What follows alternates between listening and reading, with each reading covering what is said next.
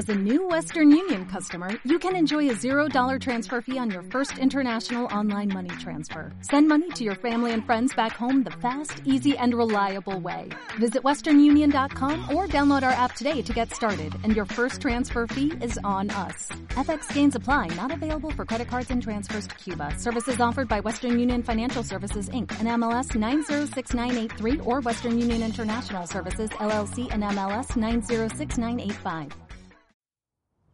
¿Cuál es vuestro oficio? ¡Vigilante!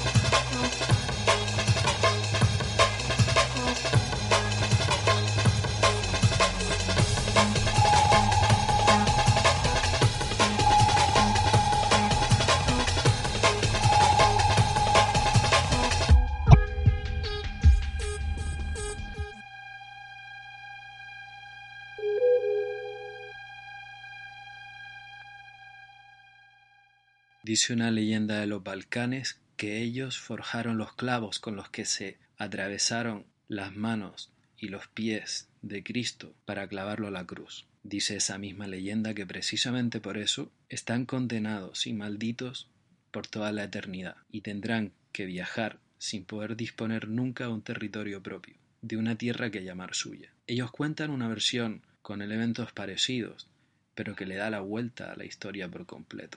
Ellos no forjaron los clavos con los que se mató a Cristo. Ellos robaron el cuarto clavo con el que se iba a atravesar la frente de Cristo para dejarlo muerto colgando en la cruz.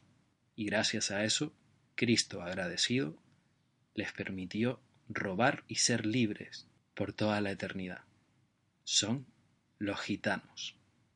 Y la pregunta es, ¿qué son los gitanos?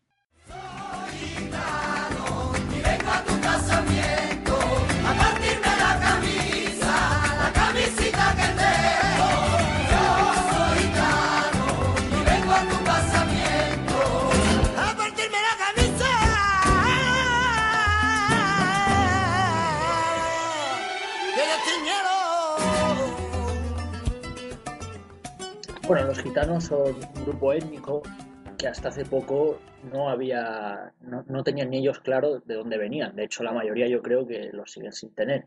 Porque al contrario que otras diásporas, otros pueblos que han aparecido en algún sitio y luego se han expandido, siempre tienen leyendas en las que tratan de recordar sus orígenes o un tipo de tradición, cosas así que de alguna forma les, les tiene como mantenidos con un vínculo anterior. En caso de los gitanos no pasa así. Es algo curioso porque a pesar de, todo esto no tienen ninguna tradición ni escrita ni oral ni nada que deje claro de dónde vienen. Pero con el tema de la genética se ha podido ver bastante claro de dónde vienen, se han comparado muestras suyas con otras poblaciones y la conclusión es bastante clara, que es que vienen de, del norte de la India. Todo parece ser que en algún momento aproximadamente hace mil años, salieron del subcontinente indio y se dirigieron hacia la zona de Irán y poco a poco se fueron expandiendo por la zona de... cruzaron al imperio bizantino y a partir de, del siglo XIII aproximadamente ya se empiezan a ver por Europa central, un siglo más tarde empiezan a aparecer en el sur de Europa y ya en el siglo XVI aparecen definitivamente en, en, Europa del Este. Y claro, en esta época no se sabía quiénes eran, ellos solían inventarse orígenes míticos, como decir que venían de Egipto, como decir que eran peregrinos que iban a visitar, en caso de España, la Catedral de Santiago, iban de peregrinación, o sea, es curioso que desde el primer momento entraron ya mintiendo sobre sus orígenes y eran una especie de inmigrantes ilegales, por decirlo así. Eh, pronto comenzó a haber problemas con ellos porque era una población bastante rara para estándares de Europa. Era una población nómada, bastante extraños, en los que el robo estaba bien visto. Tenían que llegasen a ser cristianizados o islamizados, pues siempre tuvieron un tipo de religión bastante y de creencias bastante extrañas, bastante paganas, con el tema de la adivinación, que desde el primer momento se empezó a ver esto claro. Y, y en este sentido, pues fueron una población que por su forma de, vida y su forma de, de, movimiento a la hora de, de dirigirse un sitio a otro sin pedir permiso ni nada, pues empezó a causar problemas con la población y enseguida comenzó a haber edictos para expulsarles, para deportarles, para lo que sea. Y, lo que hay que hablar de este tema, lo, más importante es que los gitanos, eh, aunque sean una etnia, se puede decir que son una etnia, tienen bastantes diferencias en cuanto a, a, bueno, a idioma, religión en algunos casos, pero a pesar de estas diferencias se puede decir que, son algo unificado. un gitano en España es muy parecido a un gitano del este de Europa o incluso un gitano de Siria, donde por cierto no suelen decir su origen, suelen decir que son turcomanos, porque el estigma contra los gitanos existe en todo el mundo. Los gitanos, además es curioso que, además de la, la identificación que tienen es a nivel de clan, es decir, para que un gitano considere que otro individuo es gitano, tiene que estar asignado a un clan, tienen que que saber que pertenece a, un clan al que se le asigna por, normalmente, por tener un antepasado en común. Es decir, el clan estaría formado por el patriarca y sus descendientes. Esta organización de clanes ha hecho también, ha complicado también que, se les pueda asimilar. Es decir, al mantenerse siempre en clanes, han, han, mantenido, han tenido más facilidad para mantener sus costumbres y su forma de vida. Porque el clan puede llegar a tener conflictos a lo mejor con, otros clanes, sí, de hecho suelen tenerlos, varios clanes pueden llevarse mal, pero en el momento en que tienen conflictos con alguien de fuera del, clan, es decir, con el resto, porque los gitanos, entre ellos, que son los gitanos y el resto son los payos, es decir, tienen una cosmovisión en la que son ellos y los demás. Pues en el momento en que tienen un conflicto con los demás, todos los gitanos automáticamente se, posicionan como si fueran una sola etnia contra el resto. Y en este sentido, pues se puede decir que los gitanos son una diáspora muy fuerte que tiene características comunes a otras diásporas como los judíos o los armenios, que es el hecho de verse ellos como diferentes, el hecho de poner sus intereses por encima del resto. Pero en el caso de los gitanos ocurre algo curioso que es que así como judíos, eh, armenios, griegos de la diáspora, otros cristianos, parsis, pues son gente que normalmente tiene un nivel de vida superior al, al del resto de la población. Y de esta forma, de algún, un sentido económico, les favorece mantener esas diferencias, mantenerse como un grupo diferente, los gitanos, aun manteniéndose como una etnia aparte, pues son una población que es siempre más pobre que el resto de, los habitantes, a no ser que haya paguitas, claro, pero incluso en todos estos siglos que no ha habido ningún tipo de subvención a ellos, han sido más pobres, han estado marginados y aún así han querido mantener su identidad siempre. Es decir, es curioso esto. Tienen una forma de vida que, que es muy fuerte, que una identidad muy fuerte, que incluso cuando se llega a mezclar con, con otros grupos, por ejemplo, cuando se mezcló a algo de lo que hablaremos también, cuando se mezcló a los gitanos, se, los repartió por barrios de obreros de españoles, la excusa para ello era que iba a conseguirse así desgitanizar a la población y al contrario, lo que se consiguió al hacer esto fue que otros españoles que vivían con ellos se, se gitanizaran, es decir, que adoptaran costumbres y formas de la vida gitana. Y esto es algo que ha pasado en, bastantes países. Es decir, la, clase más baja ha llegado a, integrarse a los gitanos, no al contrario. Es sin duda un, grupo bastante extraño, un grupo que, que lleva ya aproximadamente 800 años en Europa, 800, 500 años dependiendo del tema, pero que sigue manteniendo tanto a nivel genético como a nivel cultural se ha mantenido prácticamente inalterado. Bueno, hay muchas denominaciones para llamar a este pueblo. Tenemos gitano, es la palabra más popular, pero también se dice romaní, que sería el término más culto. Por Europa del Este los llaman cíngaros, etcétera, etcétera. Pero para ellos la palabra preferida es caló o calé. ¿Y de dónde viene este término con el cual ellos gustan tanto de identificarse? Pues al parecer viene de la India, concretamente de la zona del Punjab, Punjab, que sería la zona del Valle del Indo, que es de dónde se supone que viene esta gente. Y hay una interesante historia que es acerca de bueno, una de tantas leyendas indias que tantas y tantas leyendas que se han ido transmitiendo por transmisión oral desde tiempos inmemoriales.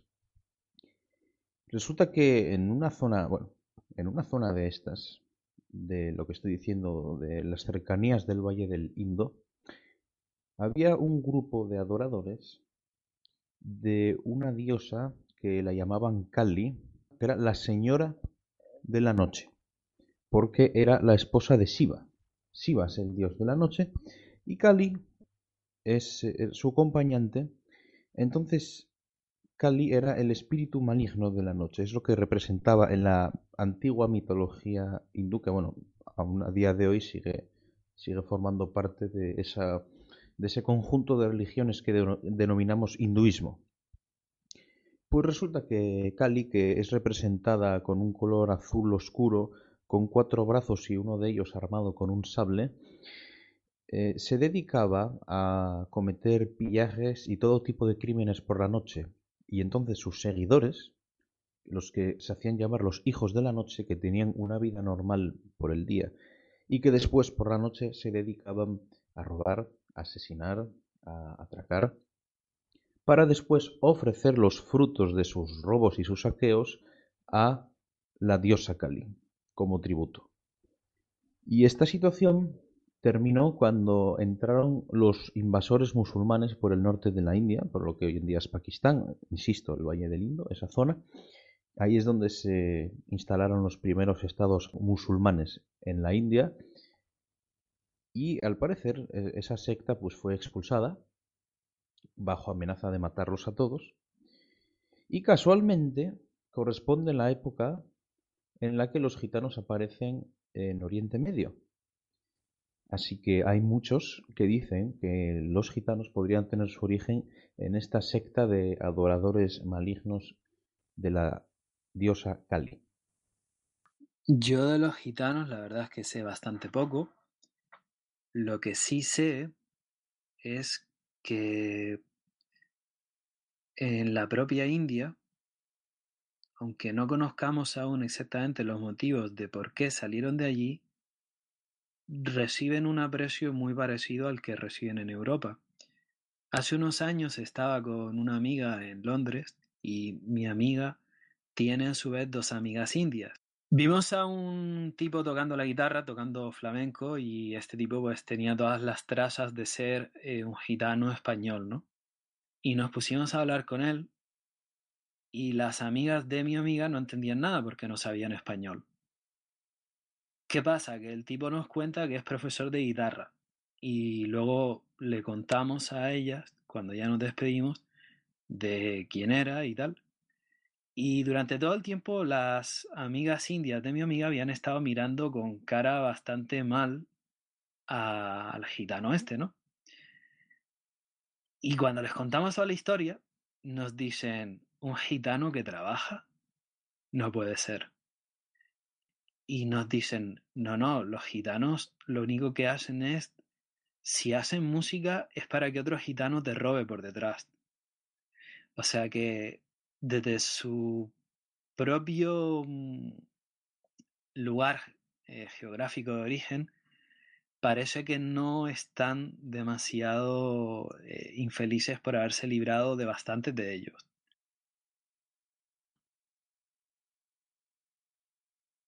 Bueno, es cierto que, los gitanos tienen, tienen fama de dedicarse a la delincuencia, tal, porque tienen una, digamos que su, código moral no es el mismo que el de las sociedades de acogida.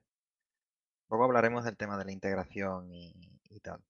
Pero en principio el, gitano tiene muy claro lo que a, los occidentales nos costó hasta Carl Schmitt en los años 30 del siglo XX mm, especificar, que es que lo importante de la moralidad es amigo, enemigo. El gitano eso lo tiene claro. no tiene muy claro que, sus amigos son otros gitanos y sus enemigos son todos los payos. Y los payos somos todos. Los negros son los payos negros, eh, los amerindios son los payos pony, porque son payos bajitos, y ese tipo de, terminología. En muchos sitios los gitanos se han dedicado a ciertas profesiones que trabajan. Y eso es algo que ha ocurrido sobre todo en España. Eh, curioso que profesiones como la trata de ganado, en especial los caballos o, la forja, eh, eran profesiones que seguían los gitanos en, muchas eh, en muchos casos. por eso es por lo que, entre otras cosas, están los, cantes de forja. en España es difícil desligar a, los gitanos de, lo que es el arte flamenco, el toque, el cante y el baile. Y muchos, muchos cantos pues tienen, tienen ese origen, tienen el origen en ciertas profesiones. Pero claro, después de 500 años que llevan aquí, desde la época de, Fernando el Católico, en los que se presentaron como nobles de, Egipto, egipcianos, de ahí es de donde viene gitano. Y de, esa, de esa época, o sea, en 500 años que, llevan en, en España, el que no se ha integrado ya es porque sencillamente no ha querido hacerlo hay ejemplos de, sobra, que simplemente pues eh, cuando se habla de la marginación y tal, eh, muchos gitanos echan la culpa a, los payos, mira qué malo que son, que siempre tienen un prejuicio contra los gitanos. La falta de autocrítica es, algo común en muchos grupos mm, de población, en muchos individuos. En los gitanos eh, sencillamente llega al punto de que a la policía se les llama los malos los tíos o los malos. Directamente. Un gitano no puede equivocarse jamás. Si lo meten en la cárcel o lo que sea, es porque los malos, los payos, le han echado la culpa de, lo que sea, pero nunca hacen nada mal. Es algo que es muy curioso en, en zonas de auténtica marginalidad son famosos los casos de La Palmilla en Málaga, de las 3.000 viviendas en Sevilla o Torreblanca, que es menos conocido que las 3.000 viviendas porque es menos mediático, pero es un, es un baño de realidad bastante, bastante fuerte o de, o de, otro, de otras zonas como el Pozo del Tío Raimundo en Madrid y, demás. Es toda una, una experiencia y cómo estando tan cerca de lugares, digamos, más o menos normales, eh, allí el, es otro mundo, es otro planeta totalmente. Unas leyes propias y son zonas, zonas a donde directamente hasta, hasta la policía pues tienes que, tiene que ir como, como un ejército de ocupación, porque son, son zonas que no son parte del territorio nacional. Eh, eh, a todos los efectos es territorio gitano y se cumple la ley gitana. Una cosa que llama la atención es que, por ejemplo, en el caso español y en el caso europeo también, pero sobre todo en el caso español, no ha habido reparos excesivos, más bien ninguno, más bien ha sido tanto la más la voluntad popular que la voluntad estatal, el tema de expulsar a gente que no encajaba con la sociedad española mayoritaria. Por ejemplo, en 1492 se dictó un, eh, un bando de expulsión o de conversión a los judíos, o sea, que el que no se convirtiese al catolicismo, pues se iba de España y se acabó. Luego, em, a partir de ese año también y en el siglo siguiente, hubo bastantes problemas con los moriscos y finalmente en 1613 se consigue expulsarlos a todos. O sea que el Islam tiene una presencia en España de casi mil años, desde el 711 hasta 1613. Y finalmente, España también expulsó a los chinos en Filipinas a finales del siglo XVII porque también se estaban haciendo con bastante poder y estaban creando, pues eso, estructuras paralelas y estando China cerca de las Filipinas, pues España no se arriesgó y los expulsó.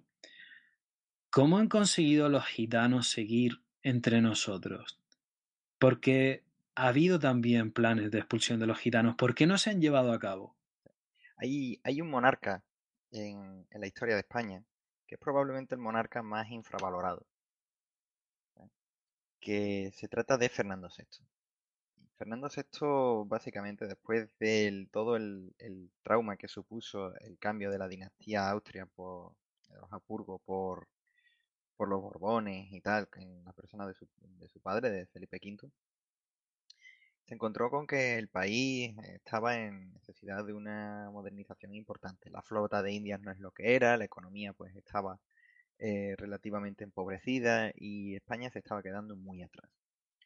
Fernando VI, que merecería un, programa propio, eh, en lugar de dedicarse a guerras y tal, persiguió una política de neutralidad activa. Bajo él, pues se acometieron un montón de, obras, como la reconstrucción de la Armada, la construcción de la fábrica de tabaco de, Sevilla, observatorios de la, Armada en, Cádiz, la isla de San Fernando está nombrada en, su honor, eh, la, dársena en, Cartagena, y un montón de, proyectos por toda, por toda España, incluyendo las reales fábricas de tapices y demás.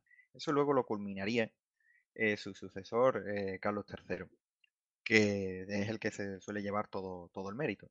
Pero con Fernando VI fue con quien hubo un montón de, proyectos de ese tipo. Y entre, ese, de entre esos proyectos estaba la expulsión de todos los gitanos que no se hubieran integrado ya, que fue lo que se llamó la Gran Redada.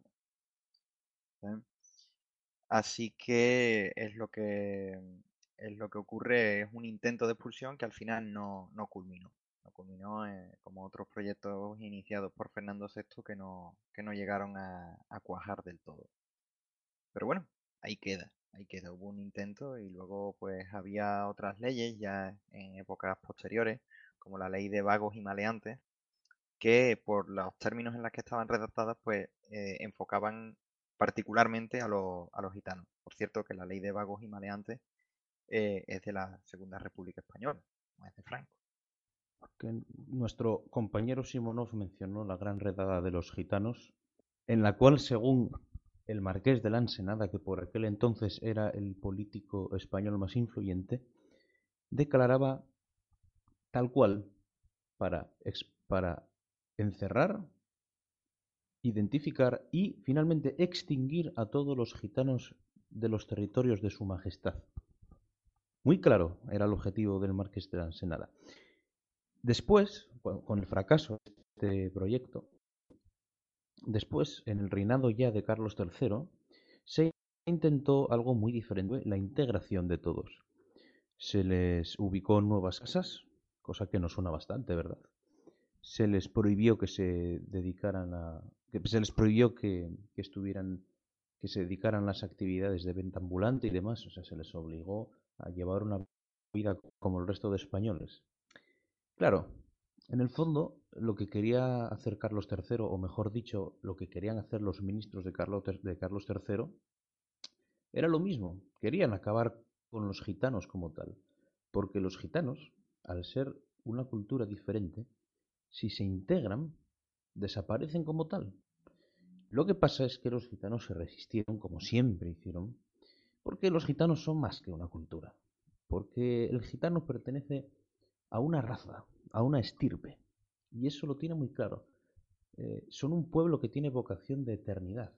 Entonces, saben perfectamente que la asimilación significa su extinción.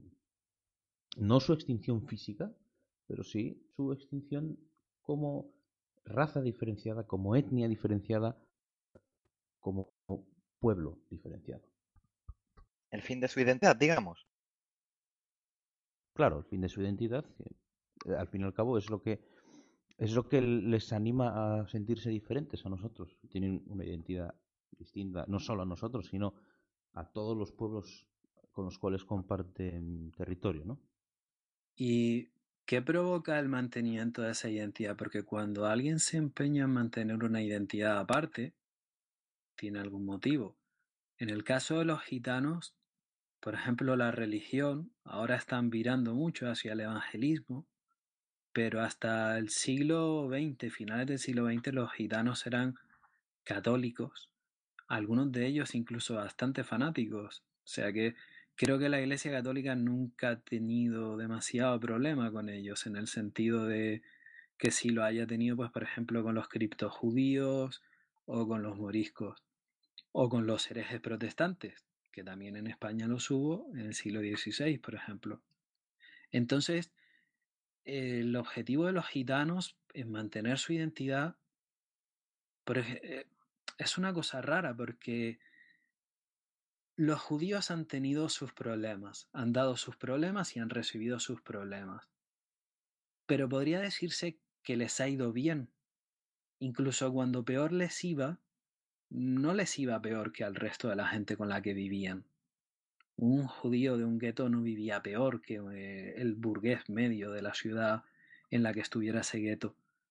Vamos, no, no creo que fuera así. Pero los gitanos nunca han vivido bien. Entonces, ¿por qué ese empeño en mostrarse tan diferentes? Eh, hay algo raro. Tiene que haber algún tipo de... Quizá alguna selección genética a cuenta de una, de una selección artificial entre ellos durante tantísimos siglos. Es una especulación, pero me da que pensar, me da que pensar el querer mantener una identidad que no es rentable de ningún modo. Bueno, pero ¿a qué le llamamos vivir bien?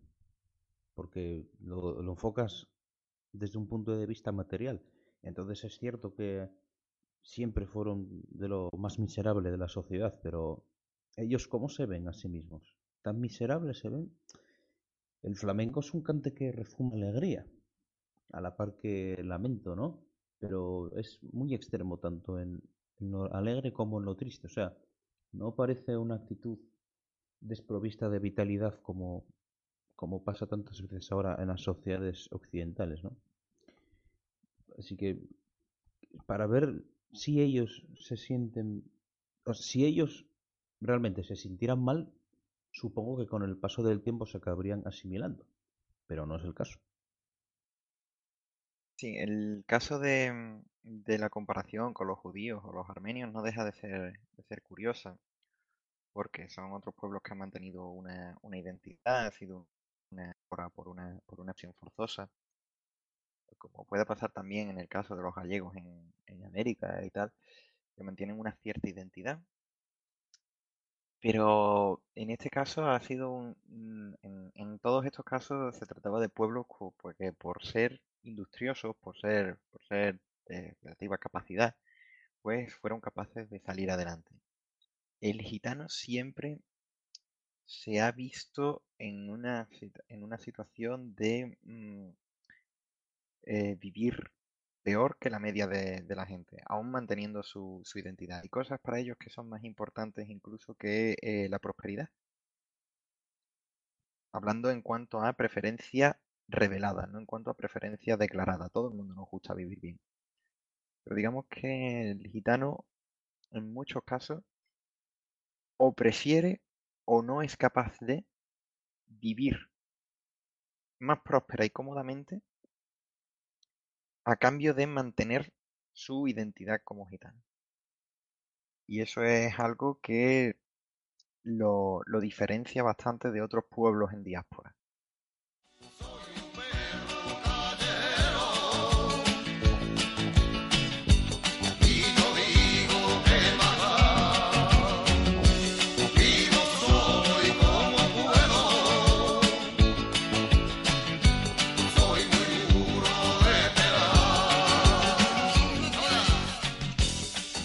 Por ejemplo, cuando uno tiene un vecino judío o incluso musulmán, si es una persona civilizada, pues lo más probable es que apenas te enteres. Quizá algún olor exótico por el patio de vecinos de alguna comida o poquito más. Pero cuando tenemos vecinos gitanos, sí que lo notamos, ¿verdad? ¿Cómo es vivir al lado de un barrio de gitanos? ¿Cómo es vivir con ellos? ¿Cómo es gozar de su presencia, de ese refuerzo de su identidad que ellos la refuerzan en contra nuestra. Nunca es algo que parta de sí mismos, porque los gitanos son, digámoslo claro, un pueblo parásito. Y mm, un pueblo parásito históricamente cuando se ha podido reaccionar contra ellos, pero hoy día gozan de una impunidad social y legal bastante grande, entonces ya son un parásito agresivo. ¿Cómo es vivir al lado de los gitanos? La verdad llevo bastantes años bien entre gitanos, en total 23, prácticamente toda mi vida. He tenido siempre la mala suerte de no vivir justamente en su mismo bloque, pero sí a demasiada poca distancia. Y es en estos casos cuando de verdad vives así tan cerca, cuando llegas a, comprender de verdad lo que es este tipo de gente. Yo recuerdo que con tres años ya mis abuelos, que también vivían justo al lado de un barrio gitano, eh, ya me estaban hablando de, la forma de ser de los gitanos, cómo defenderse de ellos, si tenías algún problema. Esto es de los primeros recuerdos que tengo en mi vida prácticamente. Los, problemas que, que tuve o que vi fue ya con gitanos. Bueno, primero hay que decir que ellos, en el momento en que se instalan en un barrio, ese barrio pasa a ser suyo. Es decir, aunque sean minoría al principio, que de hecho al principio suelen ser minoría, en los años 80 proceso por el que el gobierno comenzó a sentar a, gitanos, a repartirlos por los barrios obreros. En principio a lo mejor sería una familia por bloque o incluso una familia por barrio. Nunca es en los barrios donde viven los políticos, es curioso. nunca, nunca, jamás jamás. Eh, los políticos nada más que los ven cantando flamenco y cosas así. Bueno, pues en el momento en que una familia gitana se asentaba en un piso, comenzaba a haber como una especie de multiplicación de gitanos, no se sabía de dónde, comenzaban a aparecer sus familiares por ahí, eh, echaban la puerta abajo de un piso vacío, se metían. Y pasaba algo curioso. En el momento en que estos gitanos llegaban a ser a lo mejor el 5% del barrio, automáticamente se producía un white flight, es decir, una huida de, los españoles que estaban ahí, progresiva, y un aumento cada vez mayor del número de gitanos, de forma que cosa de, de una década o incluso menos, de cinco años, podía darse una reversión demográfica total. Los gitanos pasaban a ser mayoría de ese barrio porque la gente que podía permitírselo vendía el piso y se iba y al final iba quedando ahí prácticamente solamente gente mayor que no podía o no quería irse. En el momento en que esto pasaba, ese barrio se convertía en un auténtico gueto gitano. Las zonas públicas pasaban a ser zonas privadas suyas. ¿Qué quiere decir esto? Ellos cogen zonas de la calle y, y montan sus fiestas que suelen montarlas bastante a menudo porque cada vez que sueltan a alguno de la cárcel o de la comisaría, pues las celebran, ocupan todas las zonas públicas, hacen barbacoas, eh, limpian el, coche o cambian el aceite del coche en esta zona. Nadie se atreve a, aunque sea una zona pública, todo el mundo sabe que esa zona pertenece a los gitanos. Y si algún despistado no lo sabe, se lo, hacer, se lo van a hacer saber en el momento en que alguien eh, aparque un coche, sencillamente aparcar un coche, aunque sea unos minutos en su zona, le van a pinchar las ruedas, lo van a rayar, eso lo tienen claro desde el primer momento. Una zona que toman para a ser zona suya. Y no solo en un sentido físico, sino que sus leyes también rigen ahí. Todo lo que para ellos está permitido en, la zona, eh, aunque choque con las leyes del país, da igual son ellos los que, los que mandan en la zona. También era curioso ver desde siempre la, misma policía que estaba tan atenta de, fijarse de que alguien se saltase a una norma de circulación, intentar multar por cualquier cosa. Con los gitanos era como si, como si estos estuvieran por encima de la ley. Es decir, tú les veías hacer todo tipo de cosas ilegales. La verdad, en estos años les he visto hacer de todo. O sea, peleas de gallos, eh, apuestas ilegales, eh, aparte de lo típico de la venta de droga y de robos, todo tipo de conducir sin carnet, es que no sé, podría estar horas hablando de todo lo que les he visto hacer. Y en cambio nunca he visto ni siquiera un policía llamarles la atención. Recuerdo que todo el mundo sabía exactamente quién era el narco del barrio, quién era el que controlaba el tema. Y eso fue a mediados de los 90, más o menos, 97, 98. Y a eso de siempre a la misma hora comenzaban a venir oleadas de yonkis al barrio a, pillar heroína. Y la policía dos veces a la semana, a lo mejor se ponía 10 minutos en esa hora y luego se iba. No llegaba a meterse en el poblado ni, a tocar nada, por supuesto. Estaba ahí simplemente como para que los vecinos, los pocos vecinos españoles que quedaran, pues se diesen cuenta de que parecía que la policía hiciese algo, pero nunca hacía nada. Yo nunca vi detener a ninguno, nunca vi ninguna redada, nunca había absolutamente nada. Era algo que todo el mundo sabía, pero nadie se atrevía a tocar. Y el de seguridad, pero, pero últimamente inocuo, ¿no? Exactamente. Y el caso es que en todos estos años he podido comprobar cómo los gitanos han ido envalentonándose más. En un principio había ciertas cosas que se cortaban más de hacer.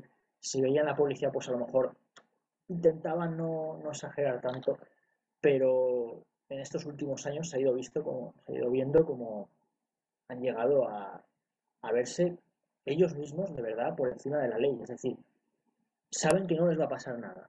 Y esto cualquiera lo ha podido ver cuando ve gitanos, en España al menos, la actitud que tienen no es de intentar llevar un perfil bajo, de intentar pasar desapercibidos, de intentar molestar a nadie, es todo lo contrario. Es decir, es, todo va dirigido a, intentar dar sensación de que ellos son los que mandan. O sea, se puede ver en detalles cotidianos, en detalles más, más extraños, por ejemplo, yo lo veo mucho cuando un gitano está cruzando la calle, nunca va, a esperar al el semáforo. Un gitano que vaya andando va a cruzar siempre aunque el semáforo esté en rojo y aunque el coche le tenga que frenar un paso.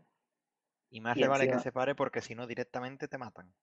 si no directamente, de hecho, eh, a cualquier persona que atropelle un gitano lo, lo que tiene que hacer es irse inmediatamente porque en el momento en que haya habido un atropello, o ni siquiera un atropello, sino simplemente rozarle o causarle alguna herida o darle al coche, lo más probable es que salga gente de la nada, que salgan gitanos de la nada y, le, metan cuatro tiros y se queden tan tranquilos.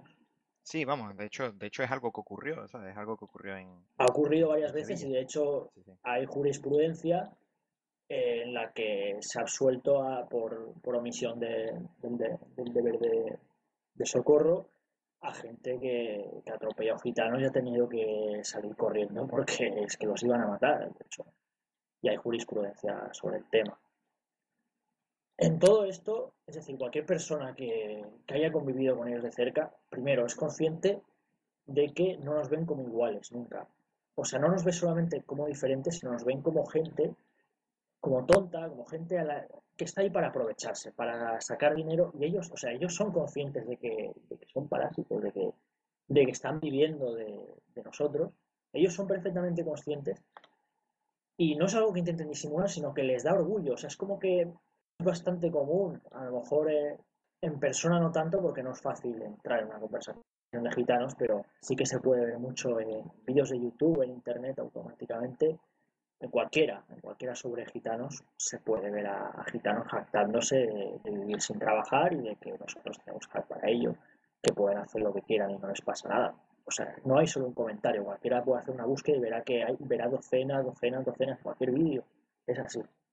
Cualquier red social, en Facebook, en todas partes. Sí, para el, para el gitano el, el payo normal no es una persona. No, no somos personas.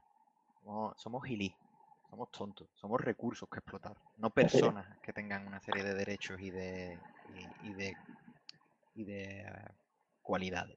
Somos recursos por explotar. Exactamente, sí, somos recursos, esa es la palabra, no, no se podría haber descrito de otra forma mejor.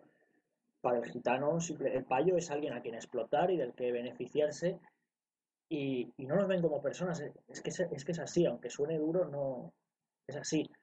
Un gitano tiene dos tipos de, código moral. Tiene un código moral para su propio grupo y otro código moral para aplicar al resto, a los payos. Por ejemplo, el tema de, del respeto a los mayores. Siempre se dice que los gitanos respetan mucho a sus mayores. Y es cierto, sí. gente mayor en su cultura está seguramente muy bien tratada, pero son su gente, son sus mayores. Es decir, la gente mayor de los ancianos les da completamente igual. mi abuelo, con 86 años, le intentaron robar y tirarle al suelo para robarle una caderilla de oro. O sea, ya veo yo dónde está el respeto a, la gente mayor, ¿no? El respeto es a, a su gente y así en cualquier cosa. Segura, por ejemplo, es muy raro que, que unos gitanos vendan a otros gitanos o, que, o más aún que roben a otros gitanos. Eso está completamente proscrito y seguramente les extraerían del sitio, el patriarca o quien sea. Y esto la gente no, no es consciente porque como occidentales europeos pues solemos pensar que todo el mundo que todo el mundo comparte nuestro moral, o sea que nuestra moral, nuestro código moral, nuestro rasero es universal, pero gente con la que no es así, es decir, con los gitanos, otro ejemplo pueden ser los musulmanes, no existe, esta gente no tiene un código moral para todos, no tiene la regla de oro de no hagas a los demás lo que no quieras que te hagan a ti. No, eh... Y esto es algo que hay que tener en cuenta siempre. Sí, efectivamente, antes, antes comentaba Marco Aurelio el hecho de que cuando un barrio empiezan a llegar gitanos, aun siendo minoría, el barrio se gitaniza. Es una muestra más de lo que decía Nassim Nicolás Taleb, un pensador libanés que ya hemos citado otras veces, ¿eh? acerca del poder de la minoría intransigente. Aunque seas una minoría, pero no estés dispuesto a ceder en ciertas cosas, vas a acabar arrastrando a tu, a tu lado a la mayoría silenciosa y pasiva. Eh, lo, vemos en cosas como por qué se radicalizan los musulmanes y lo vemos también en cosas como por qué se gitanizan los barrios, digamos, obreros en los cuales se empiezan a introducir eh, gitanos no integrados, ¿no? Como ya decíamos antes, el gitano que no se ha integrado en 500 años ya nunca lo hará.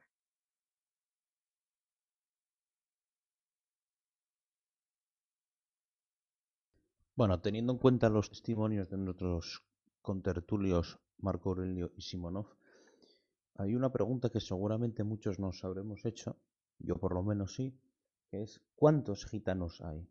Porque se habla mucho de los gitanos y hay muchas veces la percepción de que son muchos según donde estemos, pero es muy raro que alguien mencione estadísticas concretas de cuántos gitanos hay. Y hay que decir que hablar de, estadísticas de este tipo, de cuál es el número real gitanos que residen actualmente, tanto en España como en el mundo en general, es muy complicado, porque suelen estar bastante escondidos de las estadísticas. Bueno, ya hemos escuchado por boca de Marco Aurelio cómo escapan de, la policía, o más bien, o más bien, eh, la policía no entra en sus barrios, pues podemos pensar que los agentes del censo hacen lo propio también. Y hay una cosa. Sin embargo, quiero comentar una cosa, que no es así.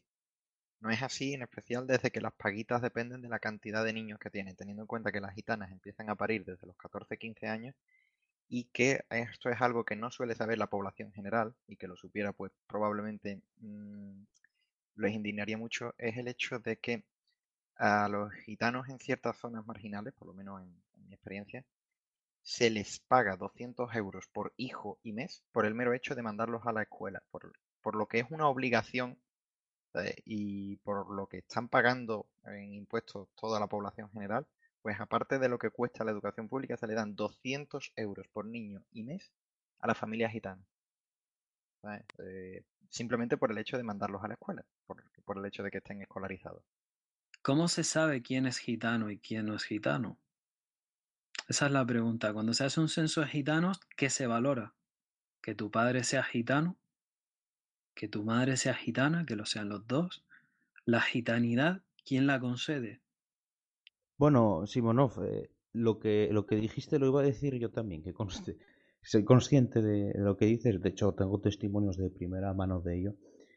Es que precisamente uno de, las, de los problemas es el que digo yo, que a veces se pueden esconder de, de los agentes que hacen el censo, y en otras ocasiones, que es cuando el número es demasiado alto, es por lo que dices, que a muchos les interesa engrosar el número porque así van a recibir más paguitas, claro.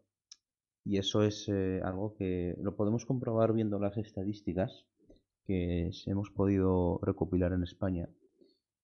Vamos a ver, hasta los años 70 la única fuente que había para conocer cuántos gitanos había era a través de archivos parroquiales, en los cuales se determinaba la condición de gitano del que está.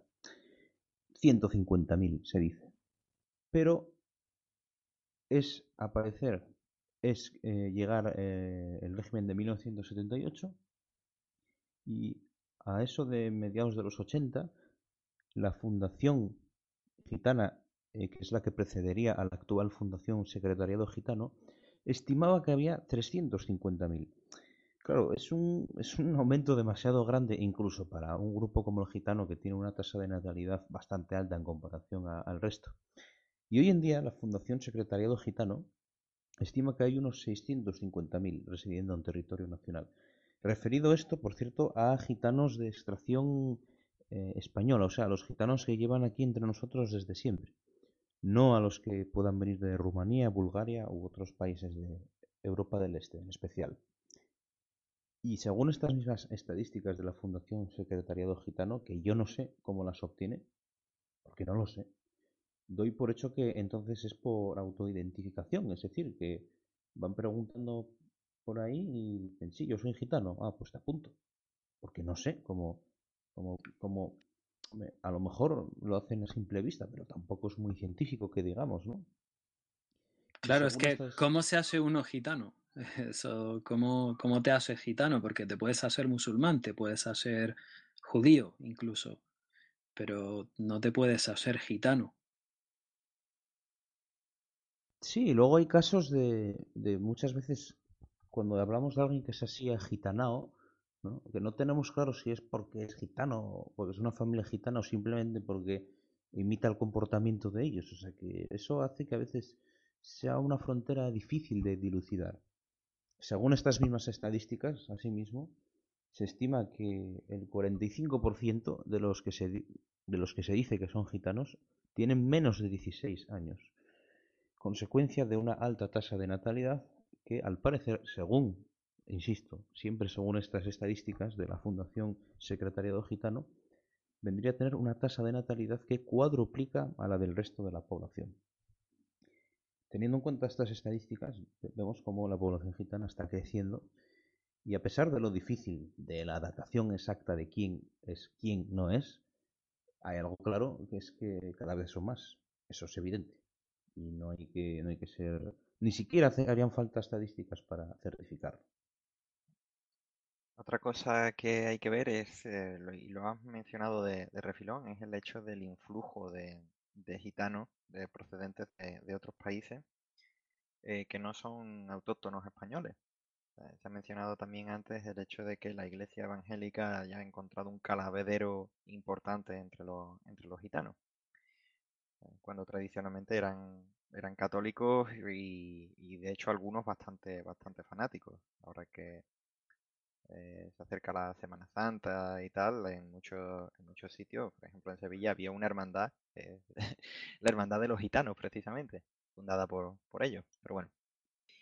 Y eh, aparte de lo, de lo que es la natalidad del, del gitano autóctono, que se mantiene con, con identidad de, de gitano, viene la llegada de muchos gitanos portugueses y de Europa Central y Oriental. El caso de Europa Central es curioso porque realmente allí hay una gran población gitana, a pesar de que ha habido realmente campañas de exterminio que en España no hubo. En, España, por ejemplo, no ha habido nunca una cosa como, incluso ni siquiera dentro de lo más duro del franquismo hubo una campaña de exterminio como si hubo, por ejemplo, en Hungría, con los Cruz Frechada, los, eh, los eh, que durante la Segunda Guerra Mundial se, enfrentaron con singular ahínco, más incluso contra los gitanos que contra los judíos, ¿sabes? Lo que se llama el, el el, holocausto gitano. Que, vamos, eh, los métodos de ejecución eran de lo más de lo más primitivo. Básicamente cogían a grupos de gitanos, los ataban con alambre de 20 en 20 o de 30 en 30 y los tiraban al Danubio. Eso tiene un nombre, ¿no? Corrillo húngaro, creo que se llama. Sí, supongo que sí, el, método de, ejecución. Lo emplearon también con, judíos y, por eso es por lo que junto a la ribera del Danubio todavía hoy en Budapest hay un, hay un monumento que son, son una serie de zapatos de bronce, ¿sabes? que representan pues eso, los, las personas a las que forzaron a tirarse al río sin descalzándose primero y atadas en grupos de alambre. Eh, si conoces la historia, pues es bastante impactante. Ese tipo de, campañas de exterminio, como ya digo, en, España no llegó a verlas. Eh, luego otra cosa es que a, pesar de ello el número de, gitanos es bastante grande y su, y su presencia pues se hace notar bastante en, Europa Central. Eh, las mafias las tienen básicamente ellos. Eh, hay algunas que están bien conectadas con el, con, con, el nachazfu, con el, con el Estado, pero eh, las mafias de tráfico de drogas, de trata de blancas y demás, de los negocios que son ilegales, ilegales, no el tráfico de influencia, las recalificaciones inmobiliarias y demás, pues las copan en gran medida los gitanos. Es cierto que en Eslovaquia, creo que era en Eslovaquia, controlan en muchas ciudades todo el tema de la basura. Sí, sí, en parte el tema de la basura, eh, como ocurría antiguamente en, España, que había muchos traperos de origen, de origen gitano, pues aquí lo han vuelto ya una cosa totalmente, vamos, el, tema de la recogida de basuras y tal es un negocio de ellos. Eh, ocurre también que, mm, aunque haya una gran cantidad de gitanos que se dedican a lo clásico de, que ya conocemos, también hay una minoría pequeña pero importante de, gitanos que son, gente que lo que busca es un, trabajo y una vida más o menos, más o menos digna. Muchos de ellos emigran en masa a, países occidentales y trabajan. Ganan bastante dinero por medios en, muchos casos pues, totalmente legales, como es, como es lógico. Ganan bastante dinero para lo que son los estándares de los, de los gitanos de aquí y luego vuelven como puñeteros señores, eh, cual pues ole sus huevos, ¿no? Como ya digo, la mayoría pues se dedican a, lo de siempre, a la, a la mendicidad, al nomadismo y el estilo de vida que ello conlleva de parasitismo de los pueblos sedentarios. Porque ocurre una cosa, que es que el, nomadismo es menos productivo que la sedentarización, salvo que se instituyan políticas de paguiteo y demás.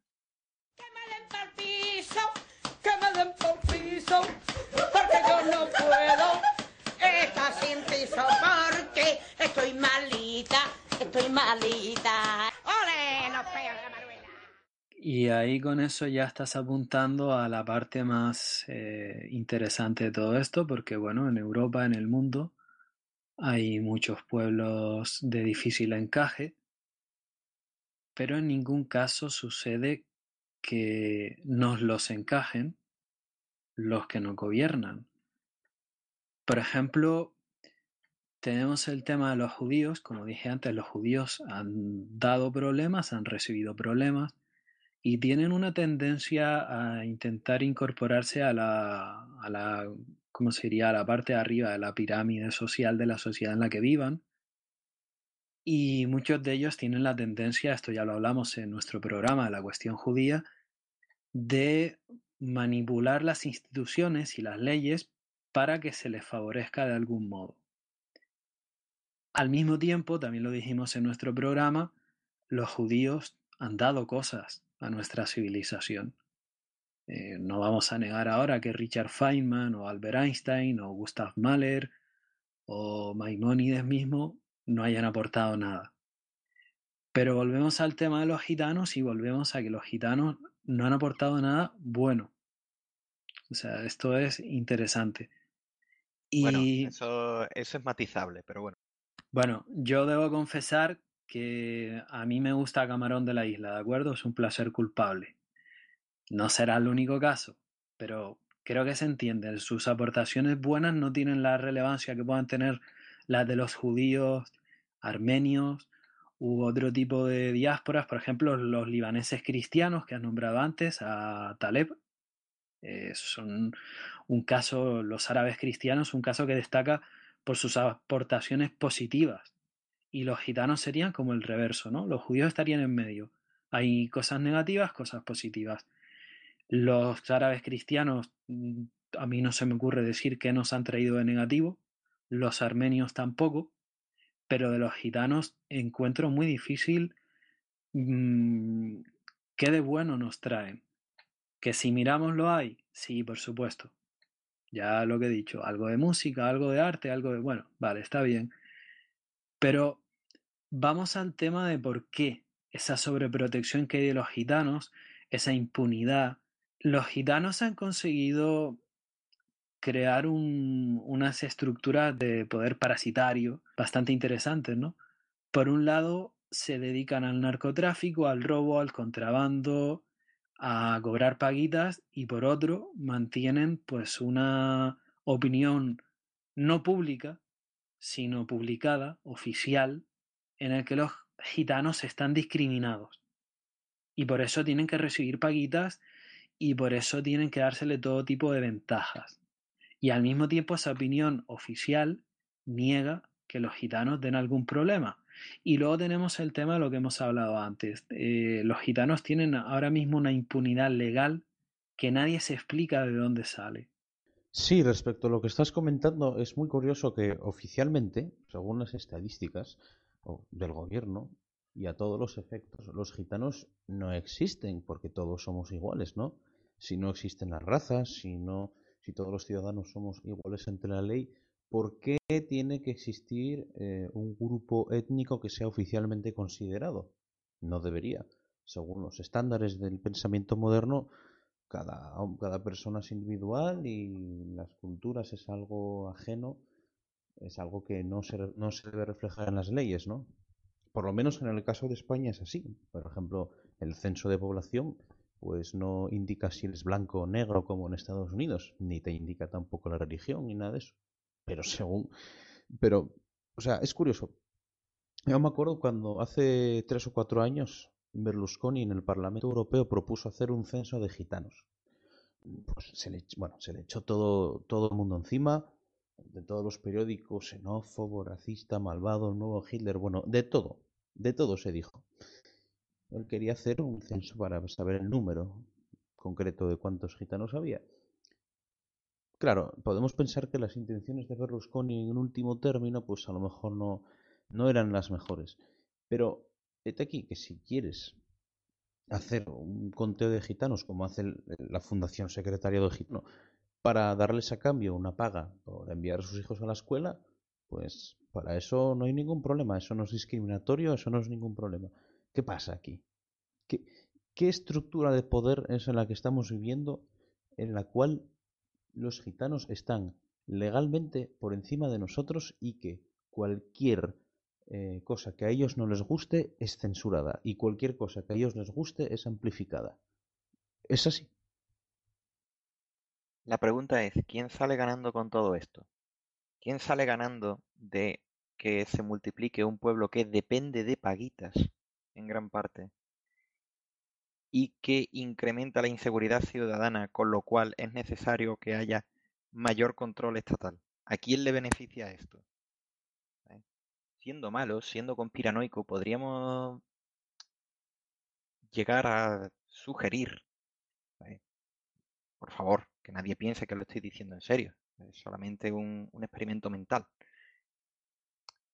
Pero pareciera como si al Estado le conviene, pareciera como si al Estado le conviene incrementar el número de personas dependientes de él y al mismo tiempo hacer que los que no dependen ahora mismo de él vivan en un clima de inseguridad permanente, en un clima de anarcotiranía, en la cual hay una aplicación selectiva de las leyes, pero al incrementar la delincuencia es necesario que haya también mayor aparato represor del Estado. Es como si fuera un círculo virtuoso para el Estado.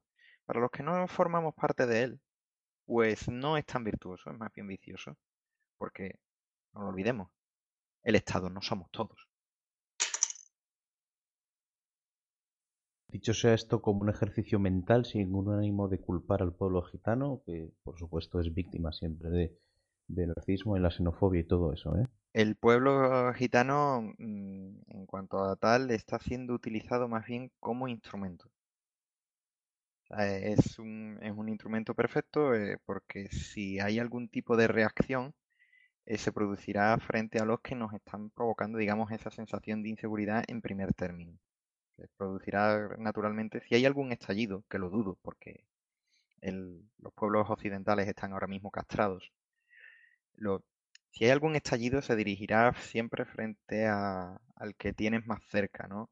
dar el salto mental a pensar que es tu propio estado el que favorece eso, requiere de cierta mentalidad un poco conspiranoia. Aunque se haya demostrado que los conspiranoicos han tenido razón en casi todo durante el último medio siglo por lo menos y que los que se tragaban la versión oficial pues estaban equivocados.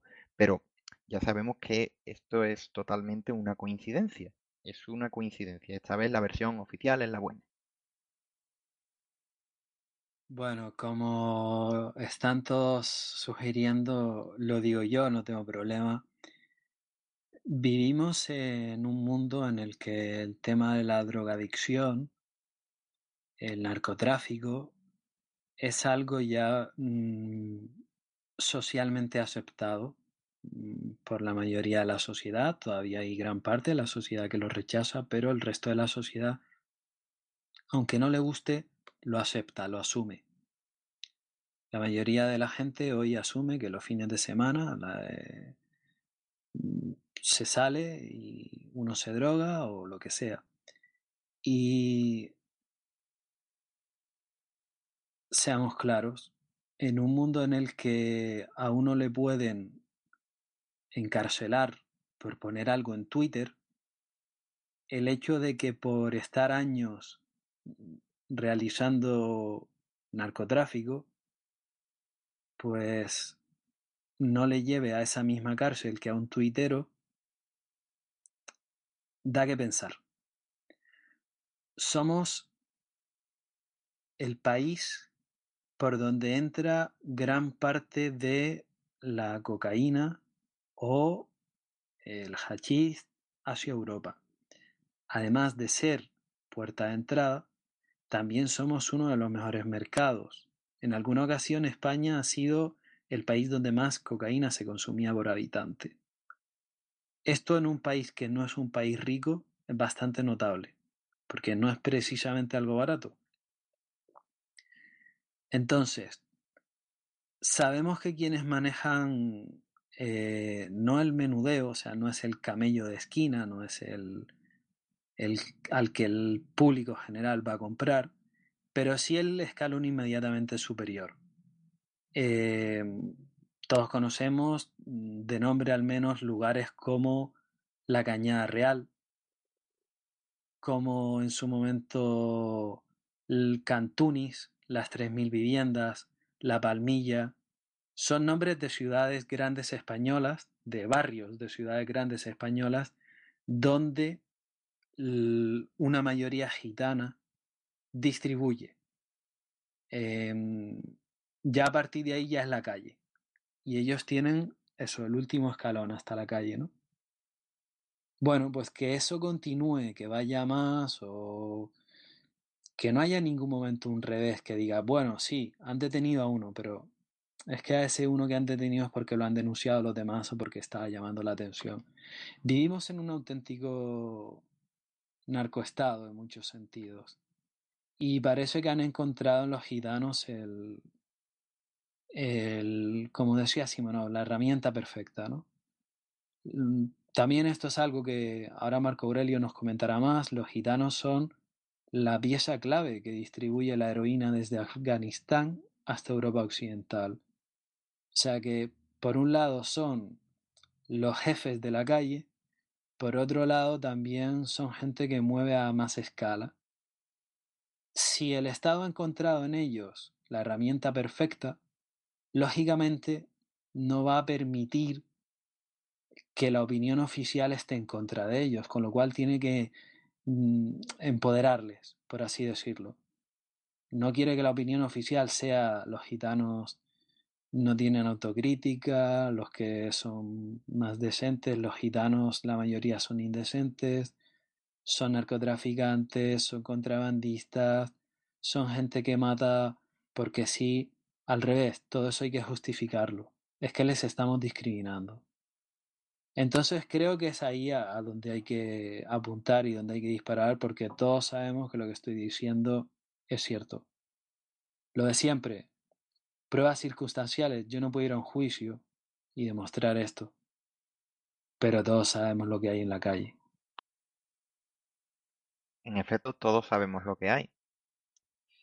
No, no se nos permite decirlo. De hecho, es criminal el mero hecho de pensarlo, pero sabemos que es lo que hay. Con respecto a los gitanos, es cierto que hay, hay muchos que tienen, eh, muchas personas que tienen del sur, muchas pues, pues tienen, tenemos en parte ascendencia gitana. no hay más que mirar a la, lista de, apellidos. como hay muchas personas que, sin, identificarse como tales, pues seguramente la, la tengan. Por eso al final de lo que se juzgar, digamos, los comportamientos individuales. Siempre, siempre al final se reduce a eso.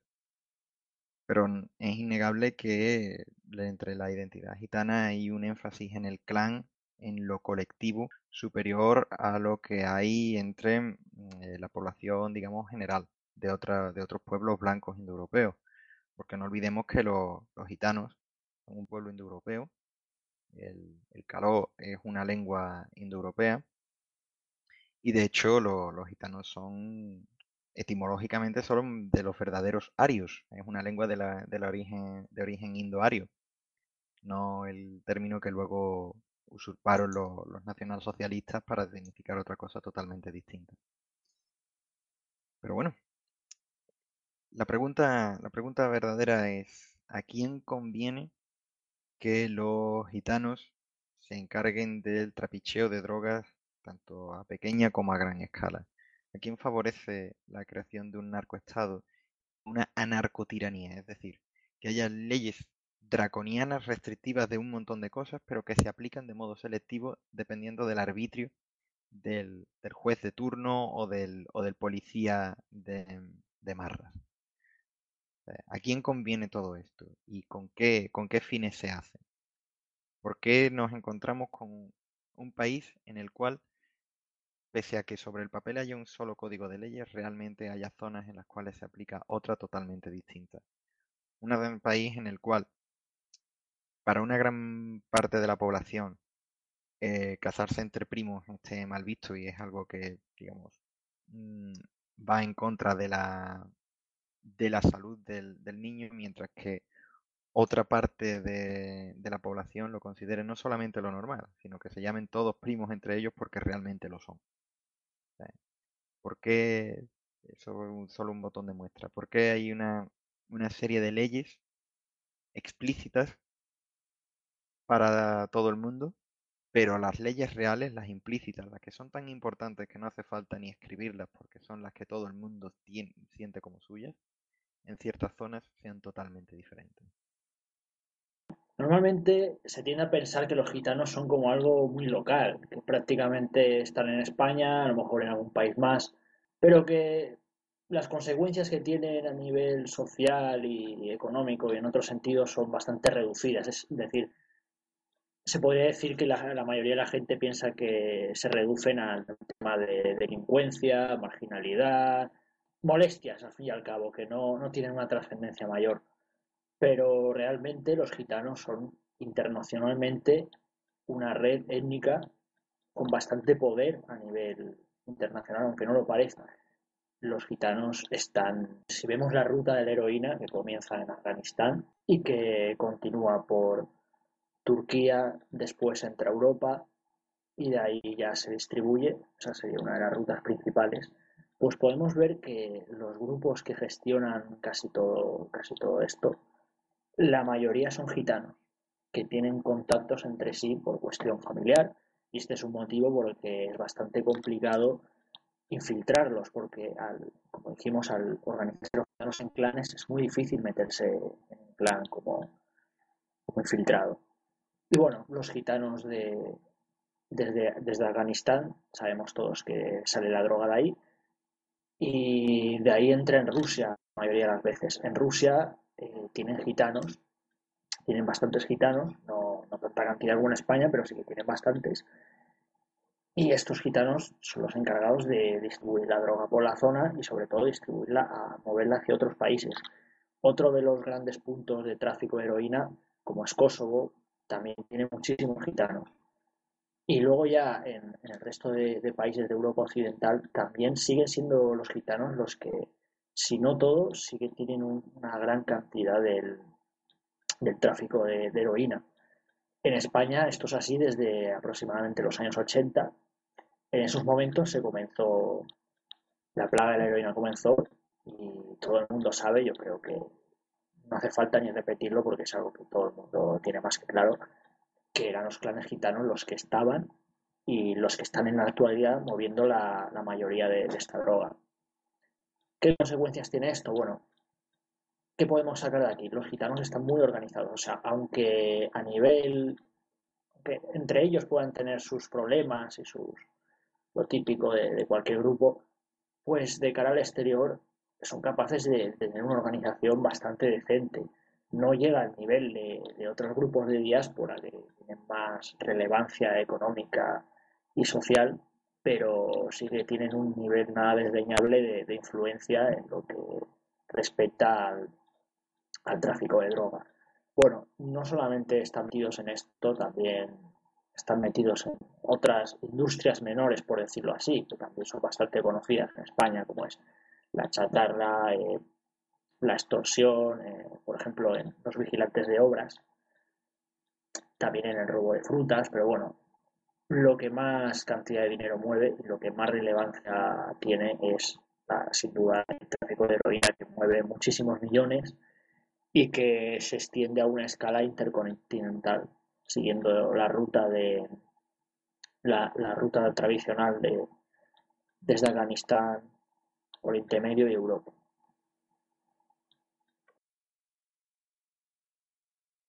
Una vez profundizado bastante en el problema, aunque esto da para infinitos programas, el tema del narcoestado, el tema de las cloacas del Estado, el tema de las drogas en sí mismo, esto simplemente es la semilla para un montón de programas más. ¿Qué hacemos con los gitanos? porque tal y como lo hemos presentado, es un problema. Igual que de los judíos dijimos la cuestión judía, porque queríamos hacernos la pregunta para ver qué respondíamos, en el caso de los gitanos ni siquiera tenemos que hacernos ninguna pregunta. En cuál, en el sentido de cuál es el problema. El problema sabemos cuál es. La pregunta es qué hacer con ese problema. Bueno, aunque de los gitanos la mayor parte de su cultura y de sus cosas nos den así bastante reparo y con motivos fundados, obviamente, también tienen cosas bastante aprovechables que creo que deberíamos recuperar. Y ojo, que digo recuperar porque son cosas que ya existieron en algún punto de nuestra historia, era algo que se daba por hecho, que todo el mundo tenía claro y que ahora se ha olvidado, que es el hecho de, de reconocer que existen dos categorías de personas en el sentido de que por un lado estamos nosotros, que es nuestra gente, y por el otro lado están los demás. Es decir, tampoco es cuestión de, actuar como los gitanos en el sentido de que eh, ellos son los que están por encima de todo y el resto es gente de la que aprovecharse. No estoy diciendo esto. Estoy hablando sencillamente mm, de establecer una, una diferencia, una frontera entre nosotros y los demás puede, puede ser una frontera con matizaciones, es decir, se puede incluir para ciertas cosas a grupos de más o menos cercanos al nuestro, más cuanto más mayor sea la cercanía, porque al hacer esta frontera estamos, estamos delimitando hacia quién tenemos que ayudar con prioridad. Estamos delimitando hacia quién tenemos que, que tener nuestra, nuestra mayor simpatía todas estas cosas de, que son más de pertenecer a un ámbito más tribal. Porque ahora mismo el problema que tenemos los europeos en general y España en particular es que mm, esta frontera se ha borrado por completo. Nosotros ya no tenemos conciencia de que somos un país en sentido original del término. Nosotros ahora mismo somos primero ciudadanos del mundo y luego lo otro, pues a lo mejor puede quedar bien como como movida folclórica, como cosa cultural o ni eso, porque en ciertos países como en España incluso hasta el, ámbito cultural se rechaza. ¿Y qué pasa? Que al ser ciudadanos del mundo y haber quedado lo otro secundario, pues estamos haciendo que nuestra, nuestro territorio, nuestra casa, deje de ser nuestra y todo el mundo es ciudadano del mundo, obviamente no somos de ninguna parte. Pero aquí está el tema. Los otros grupos étnicos que vienen a nuestros países sí que siguen teniendo una identificación fuerte con su territorio o con su religión o con su etnia. Es decir, no por el hecho de que nosotros nos creamos ciudadanos del mundo vamos a conseguir que el resto lo hagan. Al contrario, el resto del mundo viene aquí, ve que no hay identidad o que incluso se rechaza y se insulta la identidad y, no le da esto más que más motivos para mantener la suya. Ellos no quieren convertirse en lo que se ha convertido esto, que es la tierra de nadie y de todos. Ellos eso y, al contrario, lo que quieren es mantener su identidad más fuerte. Y, el hecho de, la mejor defensa contra, contra la suplantación étnica, la mejor defensa contra todas estas cuestiones derivadas de la globalización, incluso más que, el cerrar fronteras, incluso más que cualquier cosa que, nos, que nos pueda ocurrir, es el hecho de tener conciencia de, quiénes somos, de decir, vale, nosotros somos esto, y guste o no, lo vamos a, vamos a, seguir siéndolo. Esto ya está proyectando a los demás una, una sensación de, imponer respeto, de decir, oye, no, no puedes venir aquí y comportarte como si, como si esto fuera un territorio a, conquistar y saquear, porque al fin y al cabo es lo que ven. Bueno, y además de esto, me quedaría también con otras cosas, como es que respeta bastante a, los gitanos, respetan bastante a sus mayores. Una vez más, yo no estoy hablando de que tengamos que respetar solamente a, nuestros mayores y al resto tratarlos mal, nada, nada que ver. Me refiero a tratar a la gente mayor bien en general, es decir, tenerle cierto respeto. Eh, yo, la verdad, mis abuelos eh, murieron antes de lo que me hubiera gustado y, y si algo hecho de menos es poder estar más tiempo con ellos y poder preguntarles más cosas y, en general siempre los vi como gente por lo que por sus vivencias por lo que había tenido que pasar por lo que había tenido que sufrir pues gente de la que se podía sacar siempre eh, conocimientos y, que por supuesto había que respetar muchísimo y así ha sido en, en, prácticamente todas las culturas hasta hace bien poco yo creo que eso es algo que se debería recuperar pero no en el sentido suyo sino amplificado a todos pues obviamente parte de la respuesta tiene que ser el fin inmediato de todas las paguitas y de todo, de todo aquel trato de favor que pueda haber. Si hasta ahora los gitanos han sufrido de cierta discriminación y tal, la solución no es discriminar al payo por el hecho de ser payo. Si realmente creemos en todas las cosas estas, todos los principios republicanos de libertad, igualdad, fraternidad. Otra cosa es si no se cree en ello. Si no, pues entonces habrá que dar una, respuesta distinta. Pero si sobre el papel tenemos un código civil napoleónico, tenemos una serie de, leyes que se basan en las asunciones de republicanismo eh, constitucional, de Habermas y toda esta leche, si todo, todo nuestro paradigma eh, legal y político se basa en este tipo de cosas ilustradas, pues debemos actuar como tal. Si no, si realmente creemos en el sistema feudal de fueros propios para cada uno, pues también me parece bien, pero seamos sinceros y démosle a cada uno un fuero propio. ¿Vale? A los gitanos y a los payos. Lo que no puede ser es el hecho de que algunos estén haciendo de paganos de otra gente que ni siquiera los considera como personas. Lo que no puede ocurrir es el hecho de que estemos pagando a gente porque se comporte simplemente por lo que tiene, se supone que debe hacer, por lo que es su obligación. Y el, ejemplo que pusimos antes, eh, del simplemente por mandar a los niños a la escuela pública, que pagan todos con sus impuestos, por cierto. Todos no, los gitanos no la pagan. Hombre, evidentemente porque ellos no pagan impuestos en casi nada.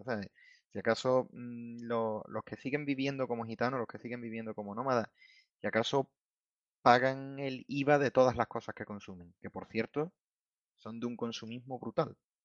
El concepto de preferencia temporal, de baja preferencia temporal, de no consumir lo que tienes ahora, ahorrar, etcétera, la preferencia temporal de los gitanos no parece propia de un pueblo indoeuropeo. Y hasta aquí puedo leer. Simonov, antes de que concluyas, eh, si les quitamos las paguitas, ya tenemos un precedente de gitanos sin paguitas, que son todos los siglos que han venido desde antes de los años 80. Y tampoco ha sido buena idea tenerlos entre nosotros. Como dijimos en el artículo del multiculturalismo, diversidad más proximidad es guerra. No quedan más eh, soluciones que, como en otras cosas, o integración y asimilación o expulsión. Suena duro. Es duro. Pero es así. Si no, va a seguir siendo un problema de un pueblo que está enquistado dentro de un territorio y, es feo tener que decirlo y sé que por esto me pueden, me pueden meter muchísimos problemas, pero si te comportas como un parásito, chupas recursos sin dar nada a cambio como un parásito y realmente eres un lastre para, el funcionamiento de, de una nación entre la que estás viviendo como un parásito, pues lamento decirte que eres un parásito. Y ya digo que oportunidades, gracias a Dios, hay. Pero no, no se me ocurre otra solución que esa. O asimilación o expulsión hacia un lugar en el cual puedas seguir viviendo, siguiendo, digamos, tus leyes y tus tradiciones sin resultar un perjuicio a los demás. No queda otra. Bueno, aquí hay una cuestión que muchas veces me pregunto. Yo imaginemos que yo tengo problemas con mi mujer en casa. Imaginemos que tengo también problemas con mis padres. También tengo problemas con mis vecinos. También tengo problemas con el, con el carnicero al que voy todos los días. Tengo problemas con la panadera.